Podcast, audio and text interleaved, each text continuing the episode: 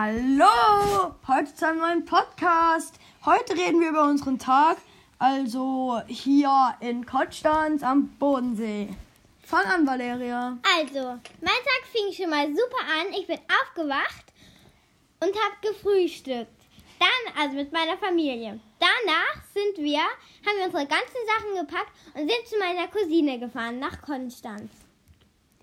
Als sie hier angekommen sind, waren wir erstmal ganz aufgeregt. Dann,